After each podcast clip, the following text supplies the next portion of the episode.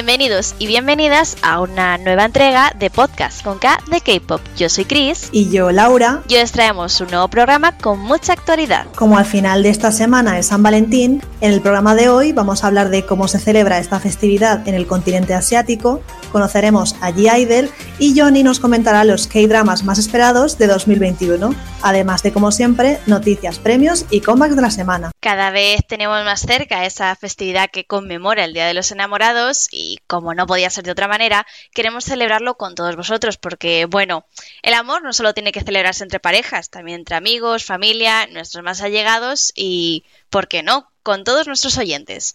Y bueno, contagiándonos el espíritu de, esta festividad que se ha globalizado y nunca mejor dicho, se ha capitalizado por todo el mundo, vamos a hablaros de San Valentín, el amor y todo lo relacionado con este día o días tan especiales dentro de la cultura coreana.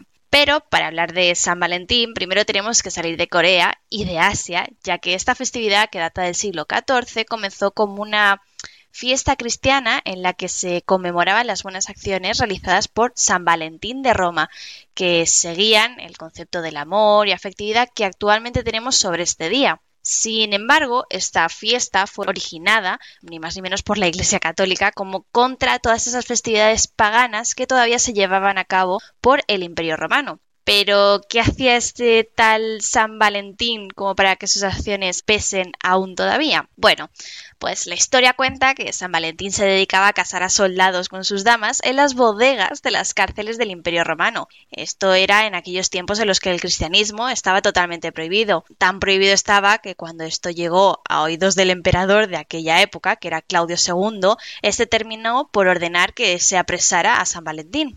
Se dice que por influencias externas el emperador decidió que la mejor manera de castigar al santo era ni más ni menos que decapitarlo, así, del tirón. Por su parte, mientras San Valentín esperaba que llegase pues ese fatídico momento, ¿no? Descubrió que la hija del juez de prisión era ciega y decidió dedicar sus últimas horas de vida rezándole a Dios para que se cumpliese el milagro de que la joven pudiese ver. Y bueno, justo cuando él era trasladado a la plaza para su ejecución, Valentín le dio un papel a la muchacha que cuando ésta cogió pudo leer. En él el santo escribió tu Valentín como forma de despedida. Esta historia, tanto tierna como triste a partes iguales, fue elegida más tarde para conmemorar cada 14 de febrero por el Papa Gelasio I. Se celebró por primera vez en el 494 y la última vez que se celebró fue en 1969, momento en el cual se eliminó esta fiesta del calendario litúrgico. Y dejando esta maravillosa clase de religión de Cris a un lado, aunque el significado de esta fiesta en la actualidad se concibe como el Día del Amor y la Amistad, cada país lo vive de una manera diferente y por eso vamos a contaros cómo se celebra en Japón, China y Corea y también os hablaremos del resto de días que tienen para celebrar esta festividad. Y, sí, sí, he dicho días, más de uno. En Japón, esta fiesta se convirtió en una muy popular, sobre todo a raíz de los años 50 y 60, momento en el que se hizo muy famosa una campaña de publicidad de unos conocidos grandes almacenes del país.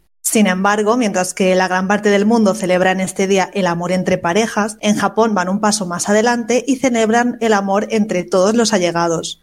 Por supuesto, las protagonistas de este día son las mujeres, pues son ellas las que regalan, y no os creáis que regalan cualquier cosa, ¿no? La costumbre japonesa es que las mujeres regalen ni más ni menos que chocolate, y de hecho tienen tres tipos de chocolate según a quién regalen. A los compañeros de trabajo se les regala girochoco, es decir, chocolate por obligación, por compromiso, supongo. El tomo choco es para aquellos amigos cercanos, mientras que a la pareja o aquella personita especial o amada se le regala homemade choco. Esos tres tipos de chocolate se diferencian especialmente por la calidad, siendo mayor en función de la afección.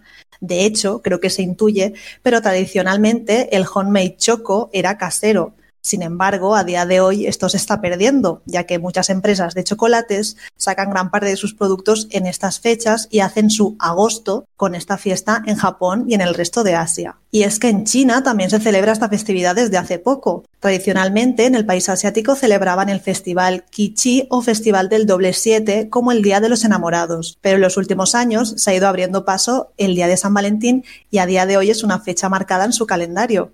En este día, las parejas intercambian regalos, se celebran citas románticas y algunos hasta se casan. Por supuesto, al igual que en el resto de países, las ventas de chocolates se disparan, las empresas lanzan ofertas especiales y los hoteles y restaurantes aprovechan esto para subir el precio. Sin embargo, aunque no hay una tradición como en Japón para regalar chocolates, los chinos no pueden regalar cualquier cosa.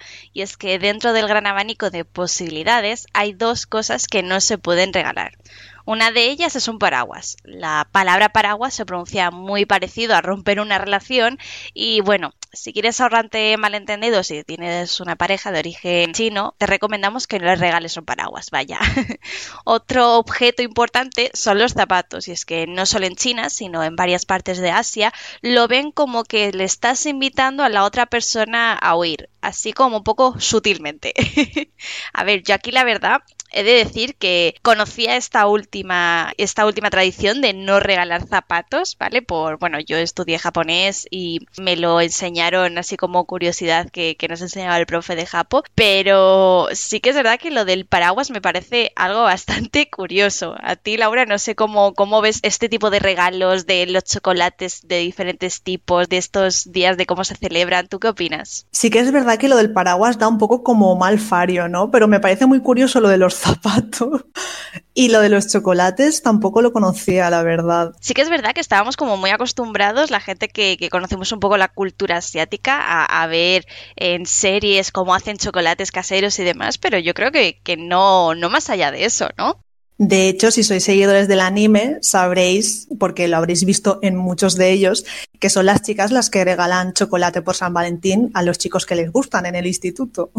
Totalmente, totalmente. Nosotras que seguimos este tipo de, cultura, no solamente la, coreana, sino que también somos al fin y al cabo también seguidoras de, animes y con ello la cultura japonesa, estábamos más familiarizados. Pero bueno, los siguientes sobre los cuales vamos a hablar eh, son los coreanos. Y bueno, en Corea hacen algo bastante parecido a lo que se realiza en Japón en el Día de los Enamorados. Es decir, es la mujer la que regala chocolates a los hombres. Y al igual que el país vecino, es común regalar a la familia, amigos e incluso compañeros de trabajo, además de a la pareja o a aquella persona, por supuesto, especial. Aunque cada vez se está occidentalizando más y por lo general cada vez es más común regalar entre parejas que a los que están fuera de la Sin embargo, las cadenas de dulces y las tiendas 24 horas como ha comentado antes Laura, siguen haciendo su agosto en esta fecha tan señalada y bueno, algo así bastante curioso es que dentro de lo más vendido destacan productos que, son bastante conocidos aquí en España, sobre todo como son los Ferrero Rocher, los Twix y los Chupa Chups. Sin embargo, en Corea van un paso un poco más allá y, como os hemos comentado al principio de esta sección, tienen diferentes días para disfrutar y vivir el amor sin ir más lejos, todos los días 14 de cada mes del año. El primer día, justo después de San Valentín, es el White Date, y se celebra, por tanto, el 14 de marzo. En esta fecha es común devolver el gesto de regalar y esta vez les toca a los hombres hacerlo. Se suele regalar chocolate blanco, de ahí el nombre white, y se acompaña con algo más como peluches, joyería, ropa o similar. Lo común es que el regalo supere a lo que han recibido el mes anterior para no solamente mostrar ese agradecimiento a la chica, sino que ésta no se sienta rechazada. Esta fiesta, aunque ya hemos dicho que en Corea hacen cosas todos los días 14 de cada mes, es originaria de una empresa de dulces de Japón y nació alrededor de los años 70 como contrapartida al Día de San Valentín. Y si el regalo que le devuelves a la chica no supera lo de ella, ¿qué pasa? ¿Que la has liado parda? Eso te iba a decir, digo, yo creo que ahí estás rip, amigo, o sea, no lo intentes. si vas a hacer un regalo peor, entiendo que mejor no regalar nada, ¿no? O sea, si no regalas nada, malo, y si regalas algo, malo también. Ojito con lo que regalas. Al final, eh, lo que te sale barato es eh, ocultarte en una burbuja y no tener que hacer nada de esto, yo creo. Tal cual. Y bueno, volviendo al tema, mientras que en Japón idearon esta fiesta como contrapartida a San Valentín, en Corea se les ocurrió celebrar el Día de los Solteros o el también conocido como Black Day, el 14 de abril concretamente. Esta fecha está reservada para todos aquellos que no recibieron regalos por San Valentín, claro. Se suele vestir de negro y muchos se reúnen para tomar jajangmyeon, un plato típico compuesto por fideos bañados en una salsa negra de judías con cerdo y verduras, que bueno, si sois K-drama lovers, también lo habréis visto muchas veces.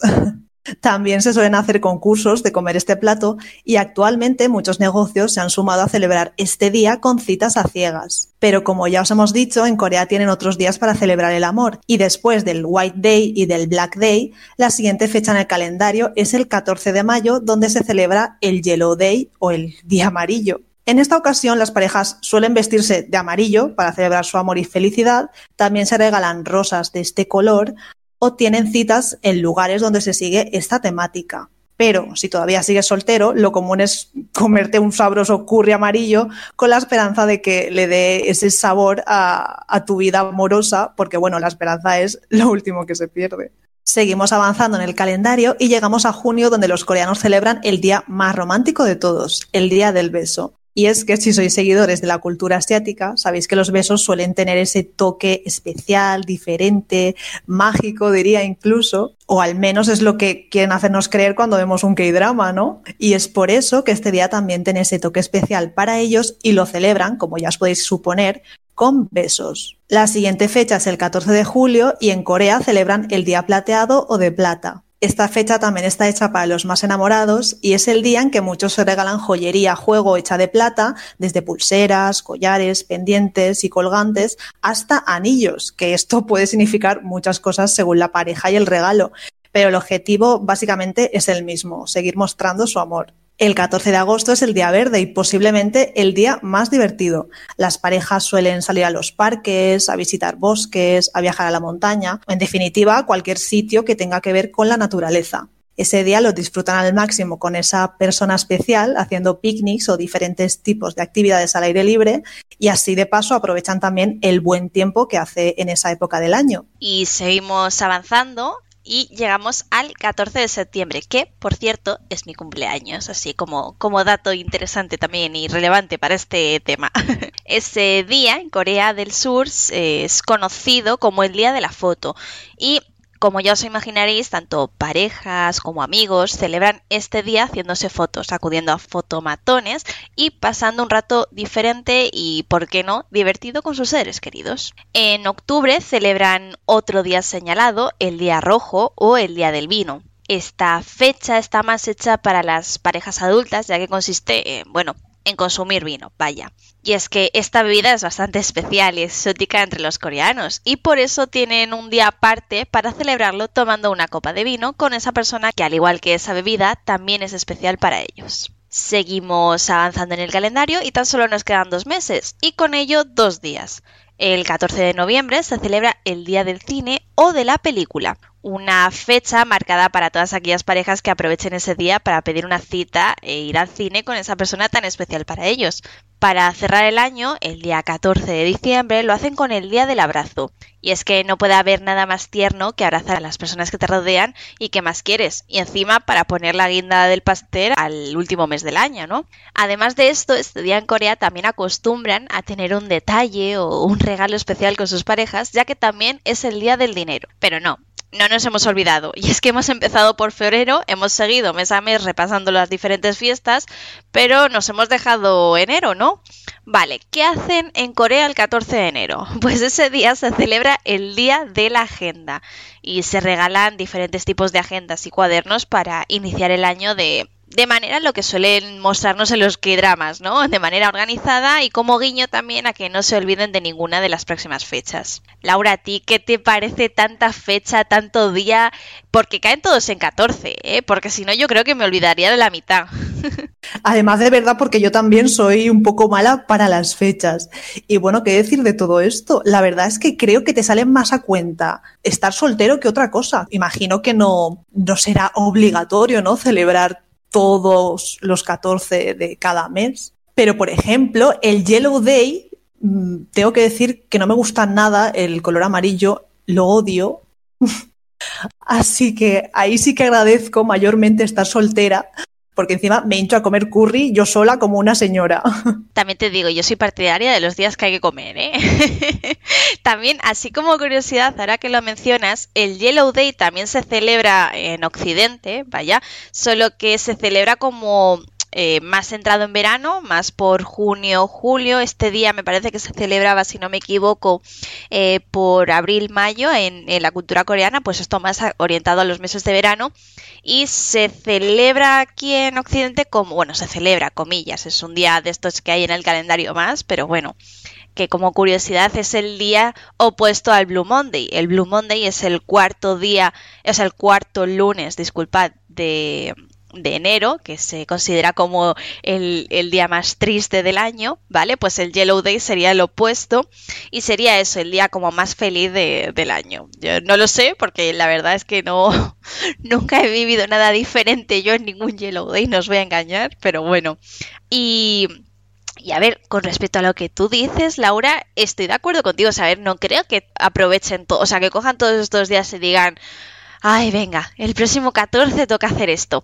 Sí que a lo mejor quiero pensar que lo utilizarán a veces como excusa de ¿qué hacemos hoy? ¿Sabes? En plan, o quiero hacer algo con mi chica, ¿qué, puedo hacer? Y pensar a lo mejor, o con mi chico, ¿eh? O con, con X, Pepito. Y decir, ay, pues mira, dentro de poco es el día de la foto. Ay, ¿por qué no nos vamos a unos recreativos y nos vamos a un fotomatón y hacemos fotos y no sé qué y lo que sea? No, yo quiero pensar que va un poco también por esos derroteros, ¿no? Pero bueno, al fin y al cabo, opinar e imaginar es libre y, tampoco tenemos aquí ahora mismo a nadie que, venga de allí, ojalá. Si hay algún coreano que sepa español y que escuche nuestro querido podcast y quiera venir a opinar y ayudarnos a, transmitir la cultura coreana, es bienvenido, por supuesto. Y bueno, yo me voy a ir callando ya, que como dice mi madre, no me callo ni debajo del agua. y antes de terminar la sección, quería preguntaros a vosotros, a todos nuestros oyentes, si conocíais este tipo de fiestas y bueno, ¿qué, os parece que haya tantos días diferentes para celebrar de manera tan diferente el amor allí en Corea del Sur? Y si tuvieseis que adoptar alguna, ¿os gustaría adoptar alguno de estos días? Si queréis comentarlo, por favor, ponedlo en los comentarios de iVoox o en Twitter mencionándonos y, y os leeremos y os comentaremos, ¿eh? Seguimos conociendo los grupos más relevantes del mundo del K-pop y queremos hacerlo de la mano de sus seguidores más fieles. En esta sección, como ya pudisteis escuchar en anteriores programas, traemos a fans de grupos o solistas del pop coreano y os contamos de una forma diferente quiénes son, su evolución y lo más destacado de cada uno. Y en esta ocasión toca hablar de un grupo de chicas que en los últimos años se han consolidado como uno de los más relevantes en la industria. Hoy hablaremos de G-Idol y para ello contamos con una invitada muy especial que además lleva la fanbase española del grupo y es Tocaya Mía. Bienvenida, Laura. Gracias. Hola. Estoy encantada de estar aquí, ¿vale? Muchísimas gracias a ti, Laura, por, por querer venir y, hablarnos de, un grupo como, como Yaidel. Eh, que bueno, a mí ya te digo, es un grupo que, que, me encanta, como te he comentado antes, y que actualmente la industria del pop coreano lo, lo está petando y que además que es un grupo que destaca sobre todo por esa faceta tan suya de ser autoproductoras, algo que, bueno, ya hablaremos un poquito más adelante, pero empecemos por el principio de todo, ¿te parece? Cuéntanos, ¿quiénes son G-Idol? Para los que no los conozcan, son eh, G-Idol o Idol o Joja Idol, como las quieras llamar.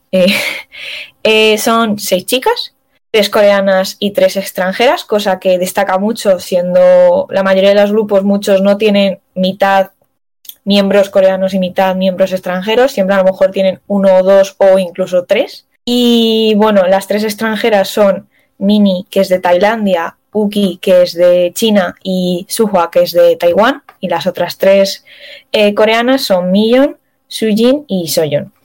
Y bueno, son de la empresa de Cube Entertainment. Son el tercer grupo femenino de Cube. Y como lo has dicho tú, están pegando un bombazo. Y fue todo, creo que todo empezó gracias a que Soyeon, que es la líder, fue conocida de antes de que debutaran debido a que participó en Produce One on One. No sé en qué puesto quedó, pero quedó, llegó a la final.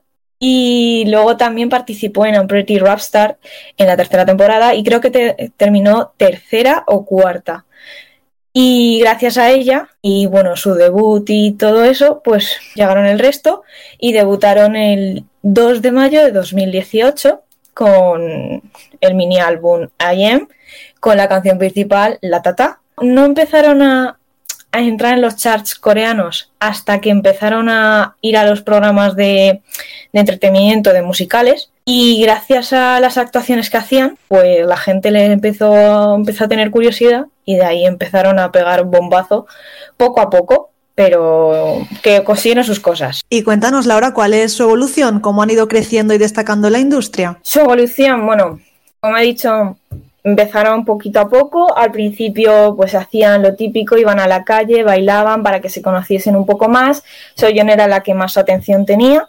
Y gracias a la Tata, los programas musicales pudieron ir poco a poco um, haciéndose un hueco, subiendo un poquito en los charts, aunque todavía no eran muy conocidas, porque eran sobre todo el grupo de Soyeon y el resto. Y luego con Uki, que es la más extrovertida del grupo, empezaron a escalar un poco más, a, a ser mucho más conocidas. Luego llegaron con el debut de Han y en Han pegaron también un bombazo porque fue una canción bastante cerca de su fecha de debut, o sea, fue en agosto y ellas debutaron en mayo. Y poco a poco se buscaron un huequito en todo lo que viene siendo la industria coreana. Y ya no solo eso, sino que todas empezaron a llamar la atención. Mini, además, llamaba muchísima atención porque era una main vocalist, es decir, una vocalista principal, siendo extranjera, que eso nunca ocurre muchas veces. Millon tenía la un poquito, no lo quiero llamar pasado oscuro, pero yo estoy muy orgullosa de ella porque ella iba a debutar con Blackpink, no debutó, se fue de, de YG, sus razones tendrían, y, y para no dejar el entretenimiento o la música, siguió estudiando música, composición sobre todo, y luego estaba Sujin, que es la bailarina principal, que la bailarina principal baila genial, además tiene una, una carisma horrorosa, también llama mucho la atención por eso. De Es- hecho, hace poco estuvo en Estudio Chum como una de las intérpretes del mes. Sí, y yo os recomiendo a todo el que lo quiera ver, no solo ver el, el vídeo de Studio Chum, de el vídeo en sí, el que hicieron, el baile, sino que vea el cómo grabaron el baile. Porque, o sea, el behind the scenes, porque ahí se puede ver perfectamente cómo es ella. Y ella es un poquito, tiene una doble personalidad. Es muy carismática en el escenario, pero es súper, súper tímida fuera del escenario. O sea, es, choca mucho. Y Suhua, que es la magné, que es un trocito de cielo. em, Un trocito de cielo, pero la más loca. Ahí también hay que decirlo. está- ¿eh? no, está- es- no, no, no, están todas locas. Están todas como una cabra, pero se las quiere por eso. Pero Suha el- tiene una. Al principio, obviamente, en la tata no se la podía oír mucho, pero si te vas fijando un poco más en el resto de canciones que tienen, sobre todo en ahora en las últimas, eh, se puede ver en la voz que tiene, porque es una voz hiper peculiar, porque no sé, es entre grave y dulce y, y aún así a muchos, a los Never- Neverland, que Neverland es el fandom, nos cuesta mucho diferenciar su voz. Y aparte que está muy loca, eso tiene una voz preciosa y tiene, es muy echada para adelante, en el sentido de, en un V-Life, le cantó las 40 a un hater y, así, o sea, obviamente es- en otras veces está dolida, pero dijo, es que no lo voy a aguantar. Y se hizo viral por eso. Y luego otra vez que ella siempre sale desmaquillada en todas las fotos. Así siempre que sube. Y eso me parece increíble porque pocas veces ves a una integrante de un grupo femenino, ya no solo de saque, se saque fotos sin maquillaje, sino que habla también de temas muy, muy, muy, muy profundos. Una de las veces sí que dijo, les llamó la atención a los haters y también dijo que ella estaba evolucionando y habló también de lo que es la industria en general, que es muy dura. En un post de Weibo, de, o sea, que dices, y tiene 20 años. 21 creo que va a cumplir este año. Eso, eso es lo que te quería comentar justo, que yo es que, bueno, también yo decir que soy aquí una, una suave asset, o sea, me lo confieso, ¿vale? Pero sí que es verdad que dentro, dentro de todas, que ellas al fin y al cabo cada una destaca con su luz propia, vaya, eh, ella destaca sobre todo por ser la más natural y por, por ser ella misma, ¿no? En ese aspecto, que, que destaca por, por su forma de ser, como dices tú, vaya, y me parece algo muy interesante porque como tú dices, primero de todo, no es coreana, que de eso también hablamos hace poco en unos eh, un par de programas atrás, que mencionamos eh, a idols eh, que no que no son coreanos y que destacan tanto como, como son eh, Mini, Uki y Suga. Y además de todo, de no ser coreana, es muy querida dentro del fandom, eh, no solamente nacional, sino internacional también. Por, por eso, por su forma tan, tan peculiar de ser, vaya. Lo has dicho tú, todo el fandom la quiere. O sea, siempre es como nuestra bebé, incluso aunque seas más pequeño que ella, es como es tu bebé, da igual. Es muy graciosa, tiene unos, unos prontos. Y bueno, para los que no sepan, eh, para que os hagáis una idea, Suhua es literalmente eh, es una lapa con Suji. Tienen un poco también triángulo amoroso, por, amoroso entre comillas, ¿vale? Entendedme. Eh, Millon, Suhua y Sujin, porque Millon y Suhua tienen un mote, que son TJ, que son Tommy Jerry, se lo dio el fandom, son como gato y ratón. Y Sujin y Suhua, Suhua es que adora a Sujin y tiene una razón. Suhua llegó muy joven a, para debutar y todo eso a Cube en Corea sin saber coreano. Y la única chica que le prestaba atención en esos momentos, porque todas no se conocían, era Sujin. Y, uh, y uno de los recuerdos que nos dijo, que a mí me parece precioso, es que para comunicarse, como Suhua no sabía coreano y Sujin no sabía mandarín, pues usaban el traductor. Y a pesar de que a lo mejor Suji no la entendiese, eh, estaba allí para escucharla. Entonces tiene una relación muy íntima. Y aunque no lo parezca, Sujin la quiere mucho. O sea, Sujin parece que no, pero se preocupa mucho por todas. Y luego, que no, no he hablado de ella, Soyeon, aparte de todos los que tiene, es la, el bombazo por el que tienen es que es la productora, la, la directora, la, hace de todo en el grupo, por así decirlo, y, la Tata fue escrita por ella y creo que también compuesta por ella. Y gracias a la Tata llegaron ese bombazo y hay que decir una cosa, que la Tata no iba a ser, la escribió Soyeon porque Cube no les daba una canción debut, pero la alargaban y lo alargaban y lo alargaban y dijo, Soyeon dijo, hasta aquí, la escribió y toda la empresa se negó, excepto las otras cinco. Mini, Millon, Sujin y Suhua y Uki. La apoyaron y gracias a la Tata aquí están. Eso te iba a decir, porque ellos se anunció que iba a salir este nuevo girl group por parte de Cube, pero si no llega a ser por, por Soyeon, no, no, a lo mejor ni, ni, todavía habrían debutado, o sí, quién sabe, pero sin duda no tendrían la trayectoria que tienen ahora. De hecho, eh, lo curioso es que eh, en todas las los mini álbumes, e incluso en todos los single debuts que, o sea, comebacks que, realizan, siempre está ya metida ahí Soyeon. Es como el, el, toque de calidad de, de G-Idol muchas veces, ¿no? Es, es literalmente, sí, es como la esencia. Y una cosa que tengo que decir es que ella obviamente compuso Han, ha compuesto también todas las canciones que de to casi todos los mini álbumes algo lo tiene lo ha tocado ella. Y por ejemplo, voy a hablar de el de no el último que han sacado, el de ahora, sino el anterior mini álbum, que es el de I Trust. Ese es el primer mini álbum que está compuesto y escrito por solo una integrante, aparte de que es solo una integrante, es una persona, no, no uso personas aparte, es decir, no hubo colaboradores ni nada, es a mí me parece increíble que dije yo no sé cómo has hecho eso, y la mayoría de las canciones eso las toca ella, aunque sea solo para escribir su rap.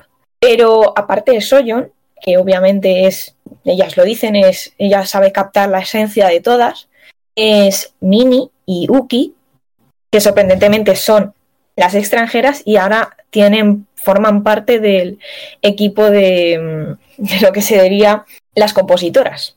Eso te iba a decir, que en este último se ha visto más presencia del, del resto de, de, las integrantes eh, componiendo, que por cierto, eh, yo me considero súper fan de, de, que por fin podamos ver no solamente a Soyeon, sino también al resto del grupo aportar ese granito de, de arena al, al, a lo que viene a ser la creación de los de, las canciones del álbum como tal que, que, se note que no solamente les interesa le interesa Soyeon como tal sino que ellas también hacen todo lo posible porque el grupo salga adelante no Sí, o sea, en canciones la que más destaca es Soyeon y es verdad que en algunas otras características también, pero por ejemplo Mini empezó a ella empezó a componer canciones y la primera canción que sacó fue la de Blow Your Mind, que está en el segundo mini álbum, el de I Made. Más la canción salió antes en un programa que si queréis conocerlas un poco más ahí las veis, que es de el programa de M2 de Mnet, que se llama To Neverland que está grabado en San Francisco. Y ahí sale, salió la canción suya, que una de mis favoritas de ese álbum. Y luego también Uki empezó hace nada, empezó a escribir antes y tal, pero su primera canción que fue en colaboración con Mini es I'm the Trend, que es una canción para Neverland, y luego ya sola ha sacado la de Lost en el último mini álbum. Y ella sola, que es su primera canción en solitario, componiéndola sola, y la cosa es que muchas de las canciones que han sacado ahora llevaban un año escritas. O sea, yo ya no sé qué tienen en los ordenadores escondidos, que a lo mejor te sacan una canción de hace mm, dos años, de la nada, y te dicen, bueno, pues la teníamos ahí guardada, pero estábamos esperando el momento adecuado. Y luego, con respecto a las otras, Millón ha dicho que ella quiere empezar a componer, bueno, más que sería no solo componer ella, sino también con ayuda y tal, sobre todo escribir letras y Sujin se encarga muchas veces de la coreografía y Suhua lo que hace, no sabemos si le gustaría, pero me gustaría a mí mucho que ella empezase a escribir letras de canciones y tal, porque sé que ya además como con lo profunda que es y con la mente que tiene saldrían unas letras preciosas. Pero Suhua es como, no quiero que se quede como la visual solo de Idol porque es mucho más. Tiene un fondo y es que de verdad es, es un ser de luz. O sea, todas al final participan en todo y siempre, siempre mm, Soyon dice que no, no, da el visto bueno hasta que las seis están de acuerdo en todo. Yo sí que es verdad que dentro del K-pop llegué un poco más tarde y allí Idol en concreto las, las conocí a través, bueno, yo es que también hay que decir que, que además del K-pop también soy muy gamer, ¿no? Entonces yo las conocí a través de, League of Legends, de la colaboración que hicieron dos de ellas, Soyeon y, y Millón, con, con el juego. Ahora que caigo, eh, fue justo el año de, su debut, si no me equivoco, más o menos. Fue justamente el año en el que eran rookies y eso supuso un bombazo tremendo para ellas, aunque solamente eh, estuvieran dos de ellas, no estuvieran el grupo al completo, pero me pareció alucinante, vaya. O sea, eh, nos quedamos, para que tengamos una idea, yo estaba, obviamente yo las iba desde el debut, desde el pre-debut, un poquito antes, y fue increíble cómo Riot, la compañía Riot, dijo, que voy a coger las hayas dos y yo como, o sea, no, no las quiero denigrar ni nada porque, vale, perfectas, pero como, tienes un Blackpink, tienes un Twice, tienes un, ¿sabes?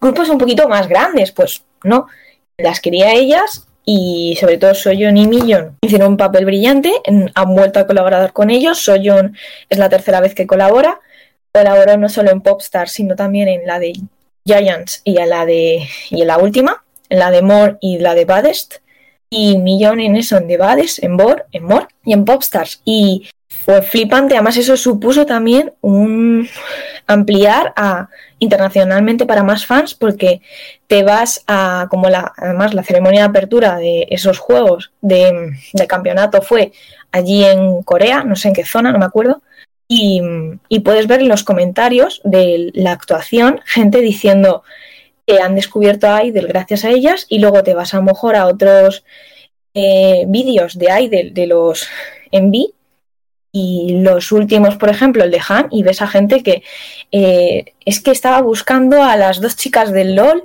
que no sé qué, y, las he encontrado y tal, y que te quedas flipando porque dices, joe, hicieron muy bien el trabajo. O sea, eso yo pego un bombazo porque hay mucha gente que dices, no conoce el grupo, pero las conoce a ellas dos y a Soño la que más porque les gusta mucho cómo rapea. Totalmente de acuerdo. De hecho, es lo que te he dicho al principio, que, yo las, las conocí precisamente a raíz de, esto.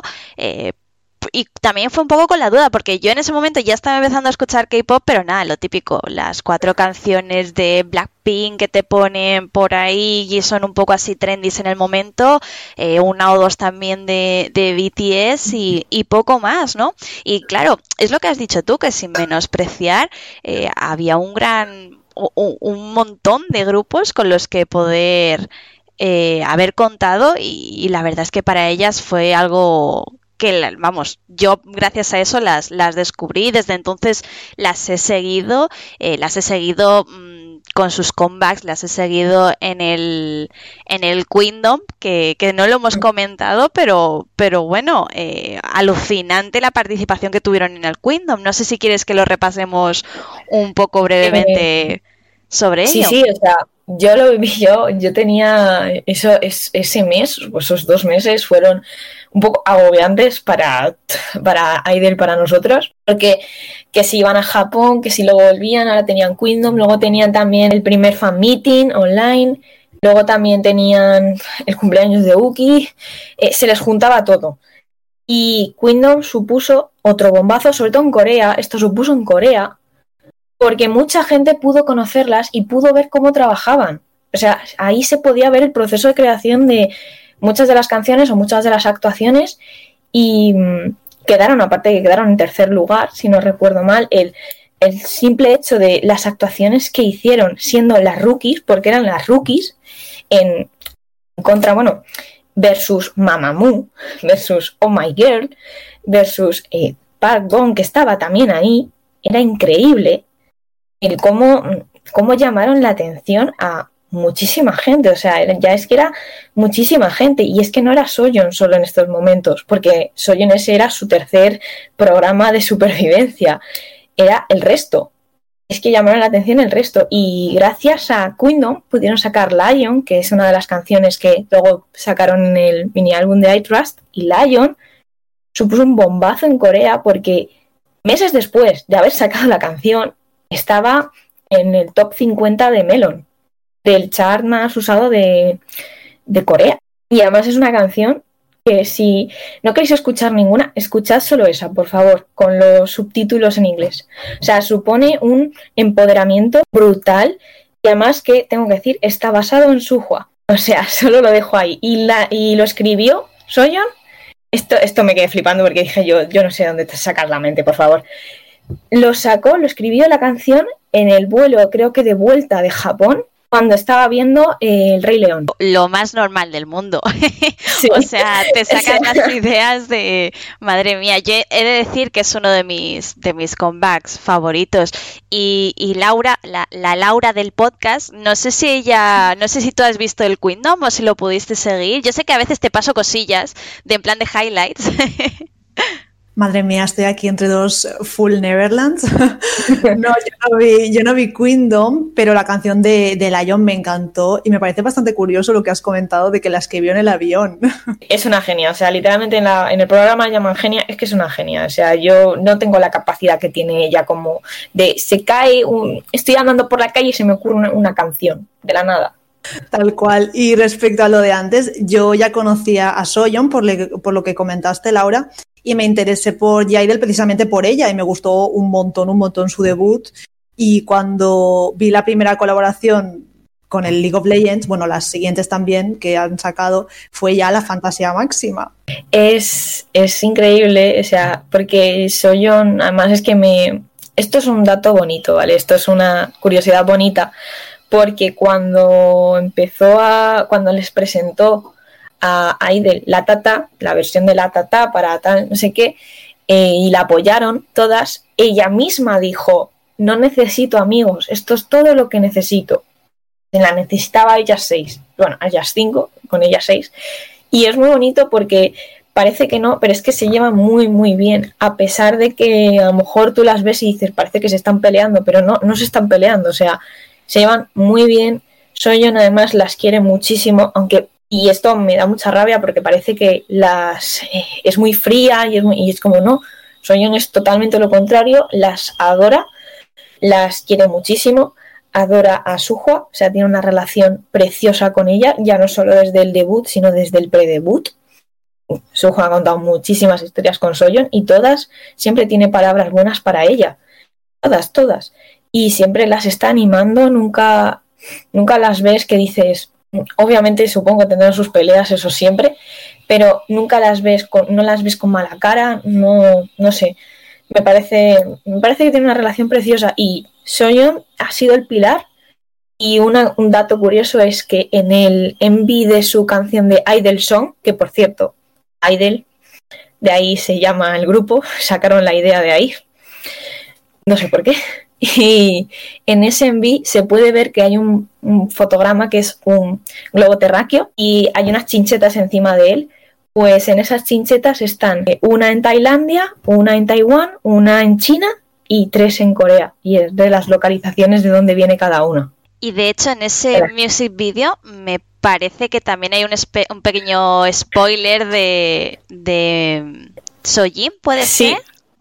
Sí, es Sujin. Es, además, es que sale en, salió en, Jelly, sale en Jelly y sale en Idol Song y sale en la tata, en el principio de la tata, lo siento spoiler chicos, pero se sale quitando la máscara del zorro blanco porque ella era el zorro blanco. O sea, ella ha estado desde el principio con, con Soyeon, desde su debut, y yo creo que nadie se lo esperaba. Y luego también Mini, tengo que decirlo, Mini también apareció con Soyeon en pre-debut en la canción, creo que era en la de Smile o, alguna de esas, en las de I'm Pretty Rockstar, eh, salió junto a Mini a cantar. Y o sea, es increíble cómo, porque Mini y Soyeon son las que más tiempo llevan juntas, luego empezaron a llegar las demás. Entonces hay cositas pre-debut de todas. Y no llevan mucho tiempo en la industria, pero no carecen de reconocimiento, sobre todo después de Queendom. ¿Puedes contarnos los premios e hitos más importantes del grupo? Pues a ver, más o menos de memoria, ¿vale? Porque es un poco lista larga, pero son premios así el más los más así importantes o los que llegan a la cabeza son consiguieron, su primera victoria en programas musicales 20 días después de su debut, que están como en la cuarta posición, el cuarto grupo, el cuarto eh, grupo femenino más rápido después de Blackpink. Luego es como ITZY, Ice One, no, las lío porque no sé quién va primero. Luego sé que va Blackpink y luego, van ellas. Luego consiguieron siete u ocho premios de Rookie, de Rookie del año, en su año de debut. Eh, fueron el, grupo más eh, premiado de ese año. Luego vino ITZY y les superó por uno. Pero bueno, además es que se llevan genial esos dos grupos y las adoro a todas. Eh, luego consiguieron su nominación a los BMA en el año pasado con Oh My God. Unos premios, pero consiguieron con Oh My God, bueno, con iTrust mejor, el número uno en los Apple, en Apple Music en 62 países. Creo que no sé si son las, creo que están como en al mismo nivel que, bueno, mismo nivel en el sentido de igual, igualadas que Blackpink o Blackpink tiene más con el último álbum, eso ya ahí me pierdo. Y ah, tienen el, uno de los récords también de 24 horas de, reproducciones con Oh My God, que consiguieron, con Oh My God y no sé si con Dandy Dandy también, que consiguieron 17 millones de visualizaciones en 24 horas y con Dandy Dandy creo que eran casi 18 también. O sea que van pisando muy fuerte. Van pisando, bueno, y el último, que se me olvidaba, debutaron en el número uno en Melon con la última canción principal, Juá, eh, y ese era su sueño, era el sueño de todas, y por fin lo han conseguido y siguen en los charts a pesar de que haya habido ahora mismo comebacks fuertes, ellas siguen manteniéndose en los charts. Y entrando ya a lo personal, ¿desde cuándo conoces a las chicas? ¿Cómo fue ese primer contacto y qué es lo que te hizo hacerte fan? Vale, pues esto se debe al gran y el peor enemigo de mucha, mucha gente, pero yo le quiero mucho por esto. Algoritmo de Instagram es que es muy gracioso. Yo estaba en Instagram, tan tranquila, y empiezas a hacer scroll en la zona de búsquedas y me sale una foto del concepto, bueno, de, del primer foto, photobook de, que sacaron de, de Aide. Y era soy yo y yo. Y esto empiezo ya a mirar y veo a todas. Y fue amor a primera vista, ¿vale? Entonces, comillado, pero de Ugi. Dije, uy, las tengo que seguir. Y cuando vi que era el grupo nuevo de Cube, dije, vale, las tengo que seguir. Cabe destacar, yo ya llevaba en el equipo unos años, en el equipo unos cuantos años, pero no era fan de los girl group, para nada. O sea, creo que la única, único girl group que me llamaba en ese momento era Mamamoo. Y cuando las vi dije, venga, va, vamos a intentar estanear y tal. Y más o menos fui siguiéndolas, fui siguiéndolas. Y de ahí al, al, pozo. y de ahí, pues casi, casi. O sea, fue porque empecé más me acuerdo de que cuando debutaron yo estaba en época de exámenes y entre estudio y estudio me veía un poquito lo que viene siendo los, eh, los programas musicales y tal. Y yo me acuerdo de estar en directo viendo eh, cuando, gana, cuando ganaron la primera vez y ponerme súper contenta y tal. Y, o sea, de, de ahí ya entré, en, después de junio, entré de, de fondo porque empecé a verme todo lo que sacaban, eh, todos los programas a los que iban y una cosa llega a la otra, chicos, y, en cuanto no te, no te quieres dar cuenta, de repente te has comprado dos minis álbumes, te has comprado no sé qué, te has comprado no sé cuántos, te tiras viendo sus vídeos todo el día porque te hace reír, así que tened cuidado con el K-pop. Totalmente, totalmente. De hecho, yo he de confesar, bueno, creo que lo he hablado en algún momento, no sé si por aquí por el podcast o, con Laura a lo mejor fuera del podcast, pero eh, el primer álbum de K-pop que me compré fue ni más ni menos que el de Oh My God, o sea, el de, el de iTrans, vaya. o sea, aquí el pozo de, del K-pop es un pozo sin fondo. Yo, es eso, con los mini álbumes es el primero que he empezado. Tampoco quiero venirme muy arriba porque la economía no está para ello, pero bueno. Y hablando un poquito de álbumes, ¿cuál es tu álbum favorito? A ver, es una pregunta muy complicada, más con mi. Yo no llevo sola, que habéis dicho al principio que yo llevo la coméis de España, pero tengo otra compañera, ¿vale? Es un poquito más pequeña que yo de edad, pero la llevamos ambas. Ella también eh, participa, me ayuda muchísimo porque además es que yo no puedo a veces con la uni, con todo, y me ayuda mucho. Y ella, eh, ahora lo miro porque me mandó un mensaje, me dijo, porfa, si lo puedes decir, dilo, pero a mí, ahora con el último álbum, es mi álbum favorito, pero mi canción favorita, favorita de decir es que me la pongo hasta que hasta la saciedad es del primer mini álbum, What's in Your House.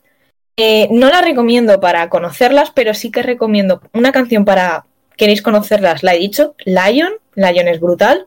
Y luego si queréis algo no parecido del estilo, pero así también fuerte, Hua está súper bien, que es la última que han sacado. Y bueno, si queréis también así, oh my god, me gusta muchísimo. Además, el Envy es precioso, solo verlo por el Envy. Pero mi canción favorita es What's in Your House. Mm, no sé, es el vibe que tiene, es la tranquilidad que me transmite y es el rap de Soyeon que es hiper rápido. Además, los rap rápidos a mí me flipan muchísimo. Y de mi compi, porque me lo dijo, ella recomienda el de Ivan y la canción que le gusta a ella es el de la, una de las canciones del último álbum, que es Han. Tienen dos Han, sí, pero uno es Han Alone y el otro es Han Alone in Winter. De bueno, hecho, si se leen las dos letras, sigue un poco la historia de una de otra, ¿no? Más o menos. Es, es incluso, son tres. Es primero Han Alone, la de 2018, su primer comeback.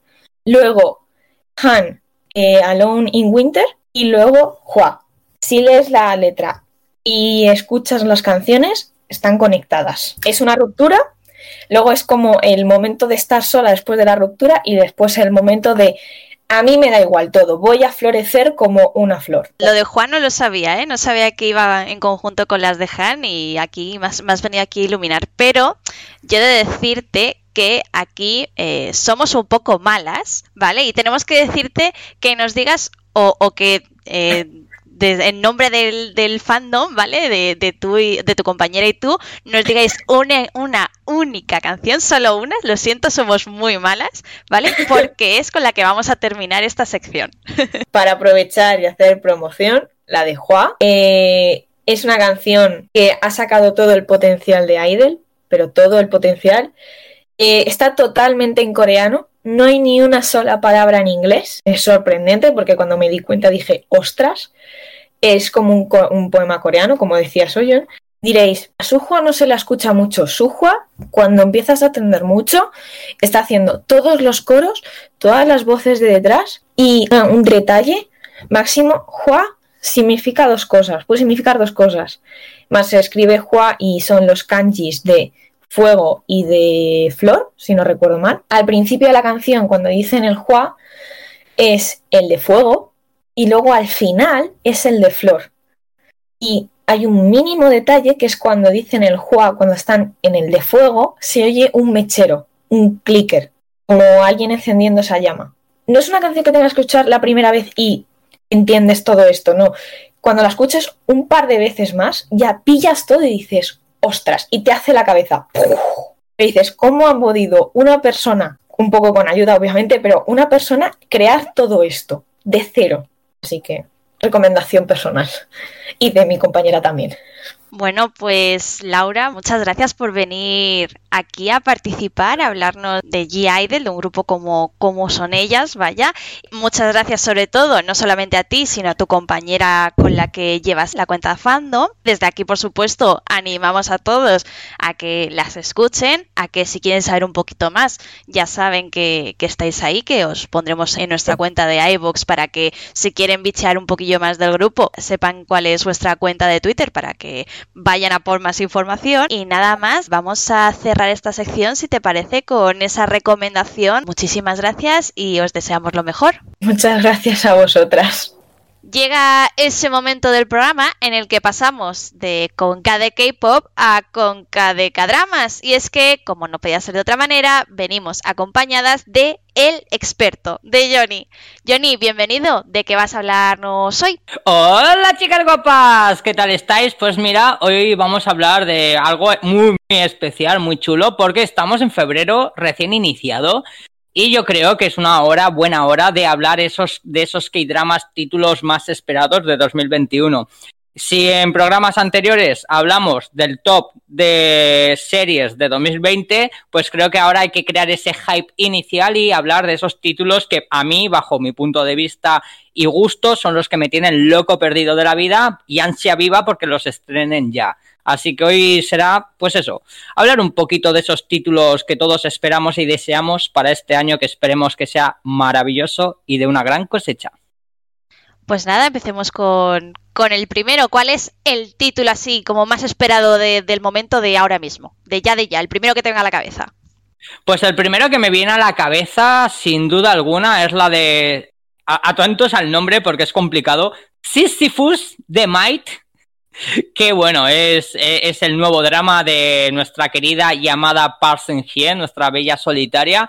Bueno, eh, es un drama en plan bastante, ¿cómo diría yo? En plan mucha acción, ¿no? Quien haya visto los avances o el tráiler de esta serie, lo primero que le viene a la cabeza es, o sea, en plan, hostia, mmm, o sea, madre de Dios hermoso, ¿qué es esto? ¿Qué, qué, qué está pasando aquí? Se ve que es un drama de mucha acción, un thriller de estos alucinantes, ¿no? De los que, de los que no te esperas. Parece que va a haber por ahí un poco de supervivencia estilo Mad Max, también va a haber mucho eh, ciencia ficción, lo cual eh, habla de que no sabemos siquiera lo que nos podemos esperar de ella.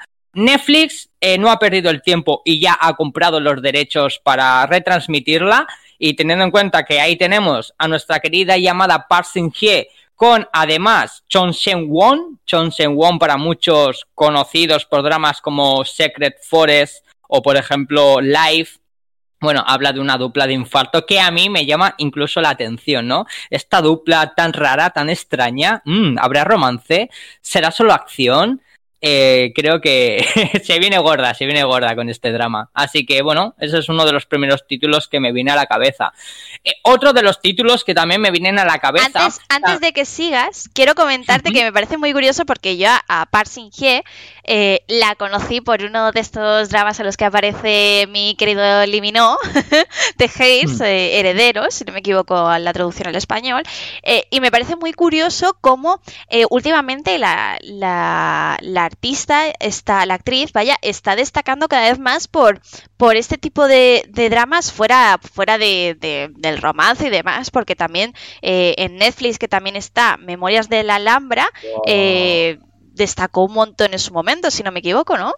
A mí, Memorias de la Alhambra es un drama que siempre, siempre, siempre defenderé. Tuvo muchos y ha tenido muchos haters. A mí me parece un drama muy arriesgado y que lo hicieron a las mil maravillas. Y es cierto que Park Seung últimamente nos está mostrando papeles muy diferentes a los que nos, tenía acostumbrados.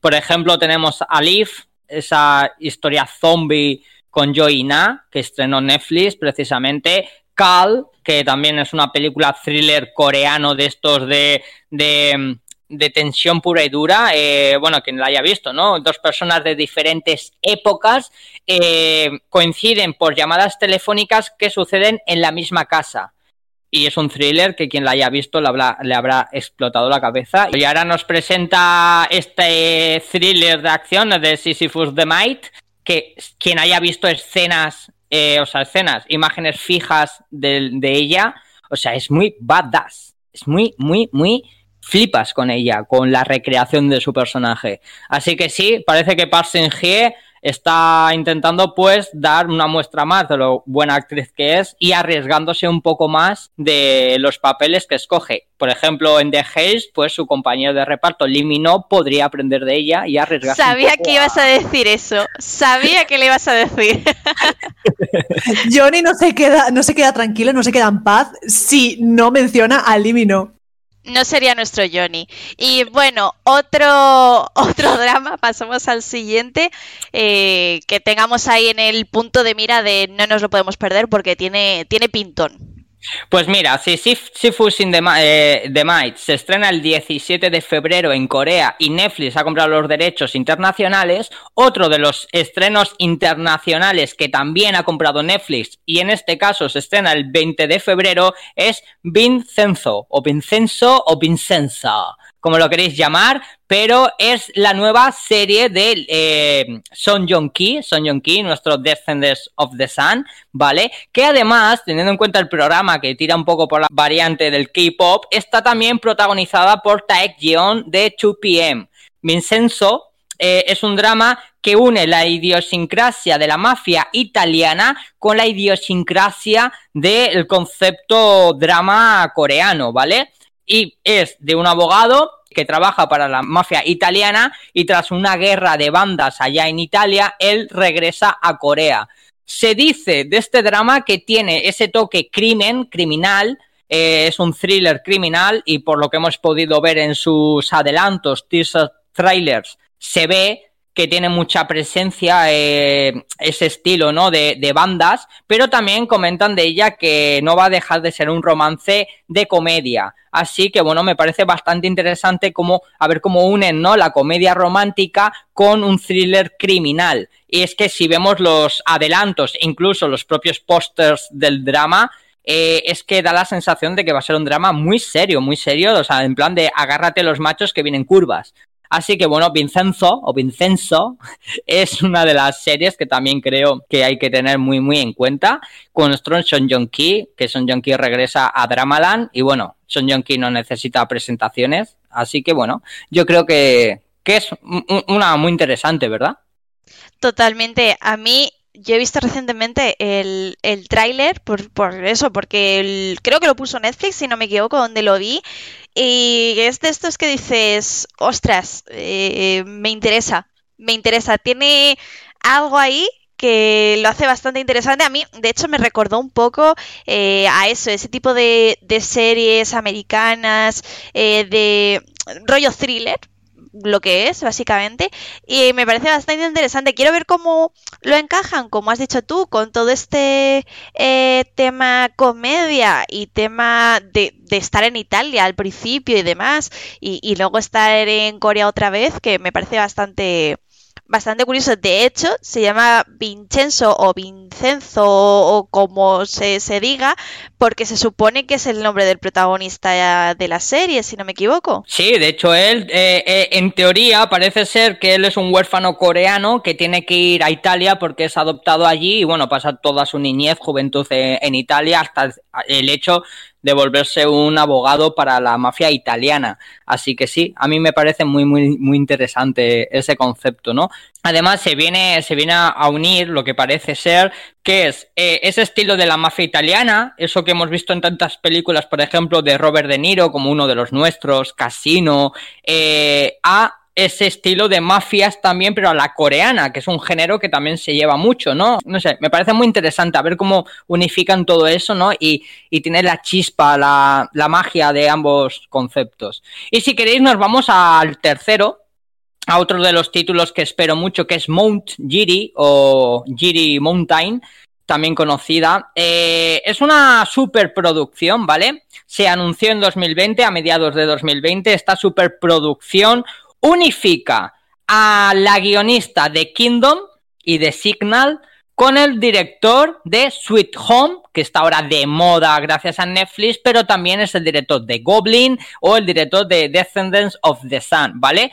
Y si además metemos que está protagonizada por Jung Jin Hyun, mi amada diosa Jung Jin Hyun, de la que hablamos el programa de mi top 5 de actrices favoritas, ella es My Sassy Girl, y también está protagonizado por Jo Jin On, que es, eh, por ejemplo, el 2020 le pudimos ver en Jena y también es el protagonista de Kingdom. Es una superproducción. Tiene un elenco estelar, guionista estelar, dirección estelar, presupuesto millonario y además eh, esta serie ha tenido lucha de derechos. Inicialmente la había comprado Netflix, pero Ichiji o Ikiji, que es la plataforma gigante china, que es el, Netflix chino, pero más bestia, ha terminado por hacerse con los derechos de esta serie. Es decir, el gigante chino, la plataforma china, ha comprado los derechos de una serie coreana para darlo para su público y además va a ser a nivel internacional porque Ikiji o Ichiji es una plataforma que podemos ver desde cualquier punto del planeta y la podemos ver de forma gratuita.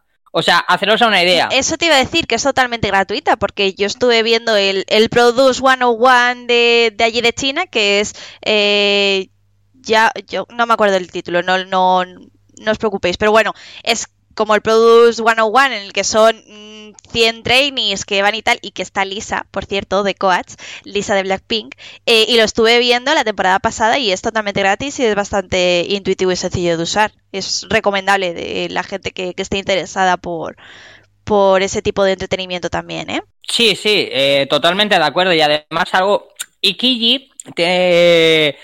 igual algún día hablaremos de lo que cuáles son las mejores plataformas para ver cine asiático o dramas asiáticos, pero Ikiji es una plataforma china de, para público chino que estrenan películas exclusivas para un público muy chino chino, mucha fantasía, dragones, serpientes, o sea, ¿vale? Es como muy chino chino y algún día hablaré del concepto chino chino. No es el cine chino que conocemos, es chino a lo bestia, o sea, chino con dragones de cinco cabezas, serpientes, ratas que invaden un tren, cocodrilos que, mutan y, tienen cinco piernas, es decir, cine chino chino. Y sin embargo, que esta plataforma haya comprado derechos y no es la primera serie que ha comprado los derechos de Corea. También, por ejemplo, me viene a, me viene a la cabeza Dinner Mate, que fue una de las primeras que compró. Es decir, que Ikiji haya comprado los derechos de esta gran superproducción solo significa una cosa. Netflix, ponte las pilas ya. Porque os vais a quedar sin contenido coreano como esto siga así. Poneros las pilas. Ikiji os va a comer el culo. Y ya está, no tengo más que añadir con Monjiri. O sea, Monjiri ya habéis visto que reúne lo mejor de lo mejor. ¿Cómo? ¿Cómo? Reúne lo mejor de lo mejor es la de That Nike. That Night supone eh, un remake de la serie inglesa Criminal Justice, o sea, Justicia Criminal, en la que está protagonizada por mi amado Dios todopoderoso Chan Siu Wong, que hablé de él el otro día y le conocemos por series como a Korean Odyssey, pero también está protagonizada por Kim Song-hyun, nuestro estar bien, no estar bien, ¿vale? Eh, nuestro alien de Man from Stars. Y es otra serie que hay que tener muy en cuenta, muy en cuenta, Dark Knight. No ha, no ha comenzado el rodaje todavía, pero ya se ha confirmado absolutamente todo lo importante. Como también, y este sí está ya confirmado, hecho, realizado, e incluso han presentado eh, trailers y teasers, que es la de Joseon Exorcist. Joseon Exorcist está basado eh, en un cuento popular coreano que cuenta un poco eh, los miedos de Occidente ante las prácticas exorcistas en, en Asia, en concreto en este caso en Corea. Y bueno, El propio título te lo dice. Yo, era Joseon y exorcistas. Si vemos los, los trailers, ahí aparecen zombies, vampiros, yo no sé lo que son, pero están un como una... un poco a lo, a lo Kingdom, ¿no? Eso os iba a decir. Es totalmente Kingdom, es Kingdom, pero a lo bestia. Y también, por ejemplo, nos puede recordar a la película protagonizada por nuestro querido Hyun Bin, el chico de Crash Landing on You, eh, Rapman, que es una también una película que lleva ese muy estilo de zombies o vampiros nocturnos en era Joseon. Otro título que a mí me tiene engatusado ya, han salido las primeras imágenes del drama y es David Youth o algo así, porque mi inglés es muy chungo. Y bueno, esto significa que es el nuevo trabajo de Ji Sung, es decir, Ji Sung. ¡Opa! Que todos queremos, llamamos por Kill Me, Help Me, pues es el protagonista de este thriller, thriller de lo que viene a ser tomarse la justicia por tu mano. O sea, es más o menos dicen que la historia, porque no está muy todavía muy confirmada, es que un fiscal o un abogado cansado de cómo se mueve el mundo, decide que va a hacer un reality show a lo bestia de cómo revienta a los villanos con sus propias manos. Y tú, la primera imagen que ves hoy de Jisung es él agarrando una me- pedazo metralleta que ríete tú. O sea, a mí me vino un pavo con esa metralleta y huyo del país. Creo que hay un anime que me está sonando así que es bastante parecido a este concepto y me parece alucinante, o sea, muy fan de este tipo de conceptos. además- Muy random, pero muy fan también. ¿eh? Y esto os va a gustar a vosotras que os encanta el, el K-pop, que junto a Jisung estará también protagonizando este drama Jin Young, el de God Seven. Es verdad. Es uno de los protagonistas de, de este drama. A ver, tenemos que entender en cuenta, teniendo también en cuenta que ya hablamos de ello en programas anteriores, de cómo los idols eh, del K-pop se meten en el mundo de las series, pues obviamente si hablamos de una idol metida en el mundo de las series y que además va a ser su primer papel protagonista, eh, si hablo de Blackpink y hablo de Jisoo, nos viene a la mente Snowdrop. Snowdrop, otro de los títulos a tener muy en cuenta. Yo estoy en ansia viva, yo estoy muriéndome por este drama, o sea, necesito que lo saquen ya, necesito adelantos del drama, necesito una hipnosis oficial del drama, porque a mí Yo la verdad es que tengo muchas ganas porque ya hemos visto a Jisoo aparecer en otros eh, dramas, así un poco de muy secundario, muy de paso por aquí, haciendo un poco los pinitos en el mundillo, eh, como Crónicas of Anthral, no sé cómo se pronuncia muy bien ese, ese nombre, pero bueno, que. Crónicas de Azudal, Crónicas Ah, de Azural, de con. Jong-ki, Es- nuestro Vincenzo. Total, total. Y, y eso, y la verdad es que estoy muy, muy emocionada por, por su debut en el mundo también de, de Dramaland. Y si hablamos de Jisoo de Blackpink, tenemos que hablar de Jisoo de nuestro rompecorazones particular, no nuestro rompecorazones que él nos lo rompa a nosotros, totalmente contrario, siempre se lo rompen a él. Jisoo, Jisoo, nuestro querido llamado Jisoo, que en su vida encontrará el amor, porque le han roto el corazón mil veces, pero él sigue insistiendo, él no pierde la esperanza y nos va a estrenar un drama histórico, eh, que también anda por ahí nuestro Kanjaneul, que la cosa no pinta mal, que es The Moon Rising River. O sea, yo estoy con este drama que no cago.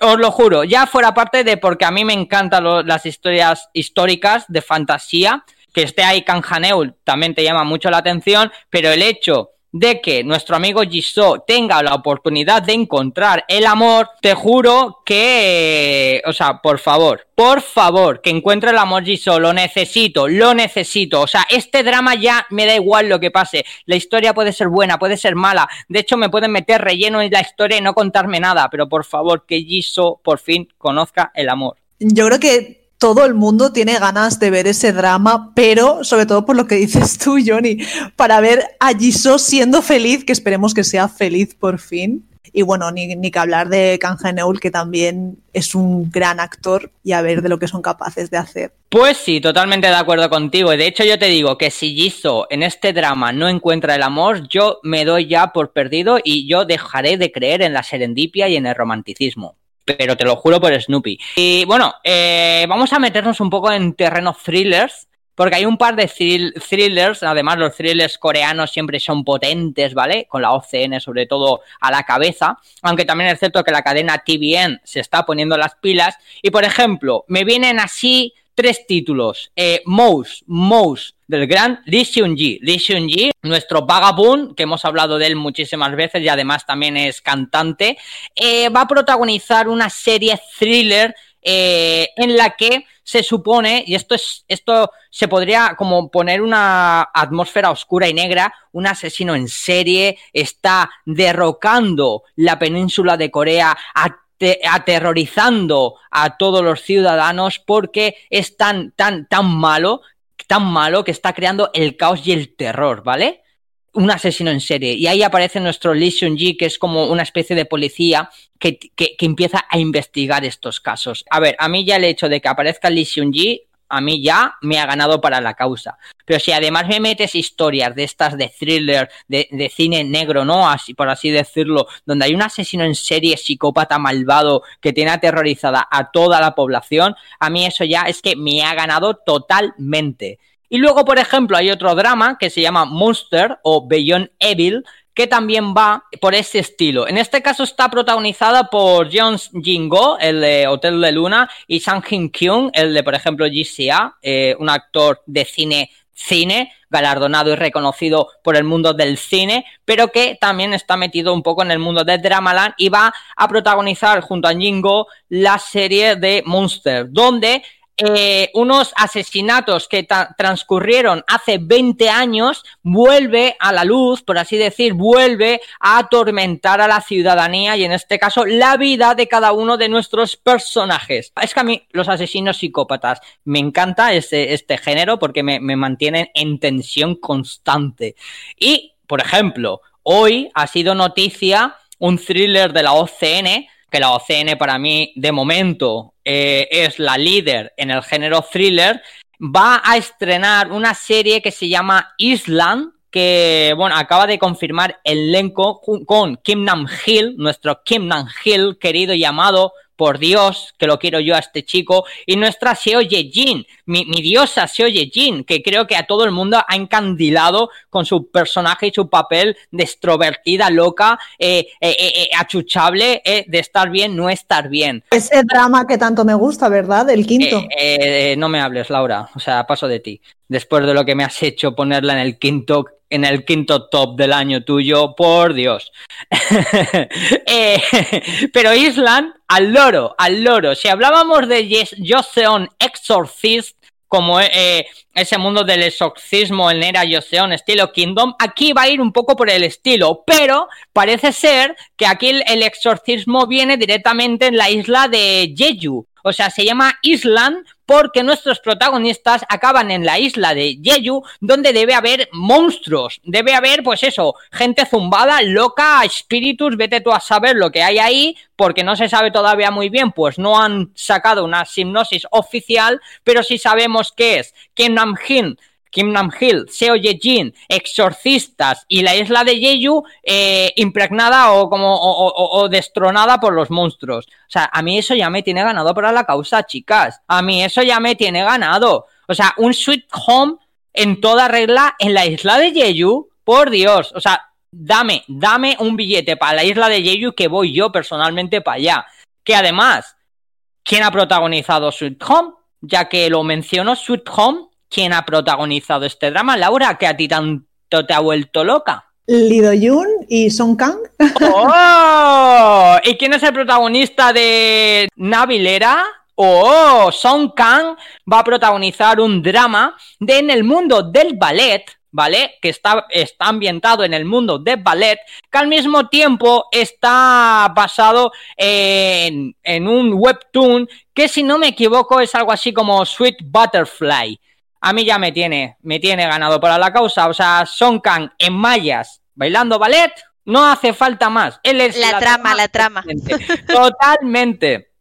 Estas son, por ejemplo, pues esto, ¿no? La de la de Navilera o la de la de Islam son dramas que ya se han confirmado que se van a estrenar en 2021, pero no se sabe todavía muchos muchos detalles como Otro de los dramas que se ha presentado, se ha hablado para este 2021, que no se sabe muchos detalles, pero en cuanto sabes y escuchas de él, te explota en la cabeza, es ni más ni menos nosotros como españoles y orgullosos de nuestro producto, la Casa del Papel, por Dios, La Casa del Papel, uno de los mayores éxitos españoles de la historia.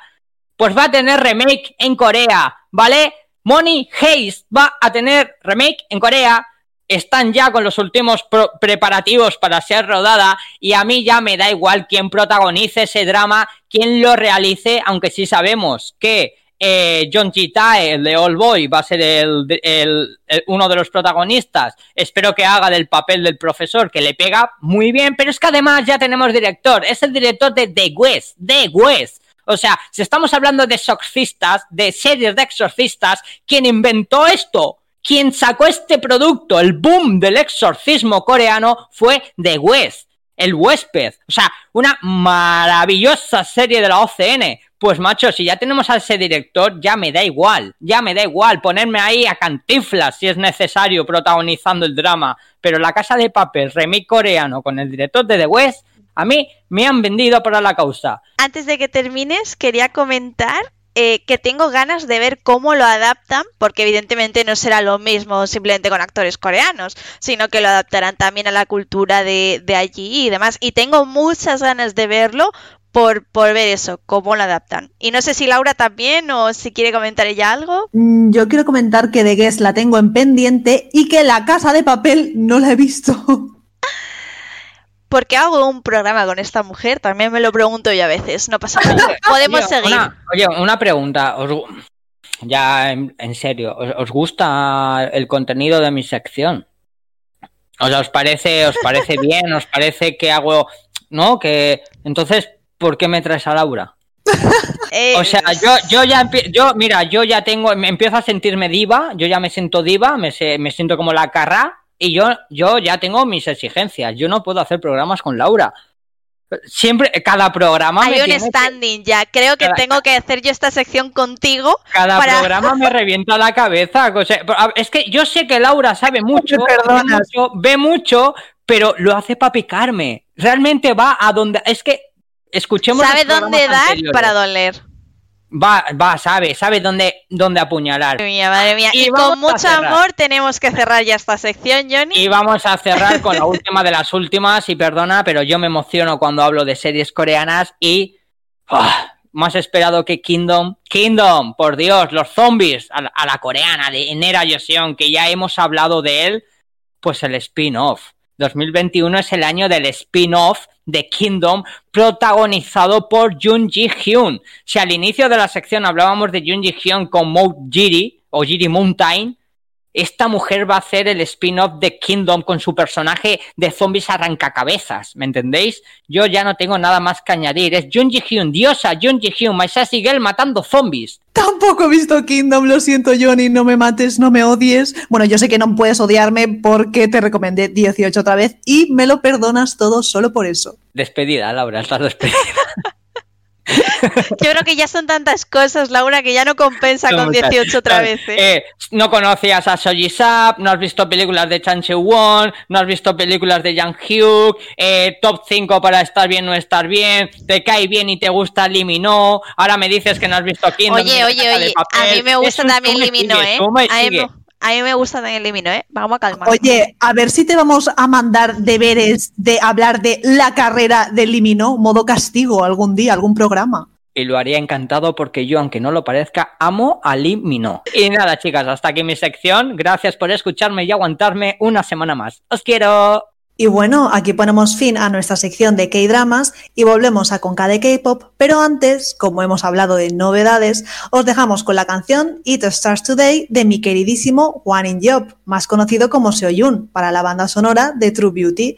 Que por cierto, como acaba de terminar, a Chris, Johnny y a mí nos ha encantado y ha sido un fenómeno global con todas las letras, ¿os gustaría que la próxima semana hiciéramos un especial? Y hasta aquí el programa de hoy. Esperamos que os haya gustado esta nueva entrega y que hayáis disfrutado conociendo un poco más de la cultura de Corea, del K-pop y de los K-dramas. Hoy nos despedimos de todos vosotros hasta la semana que viene. Si habéis llegado hasta aquí, como siempre, mil gracias por escucharnos y os recordamos que os leemos en los comentarios de iBox y en Twitter en nuestra cuenta arroba con K de K-pop.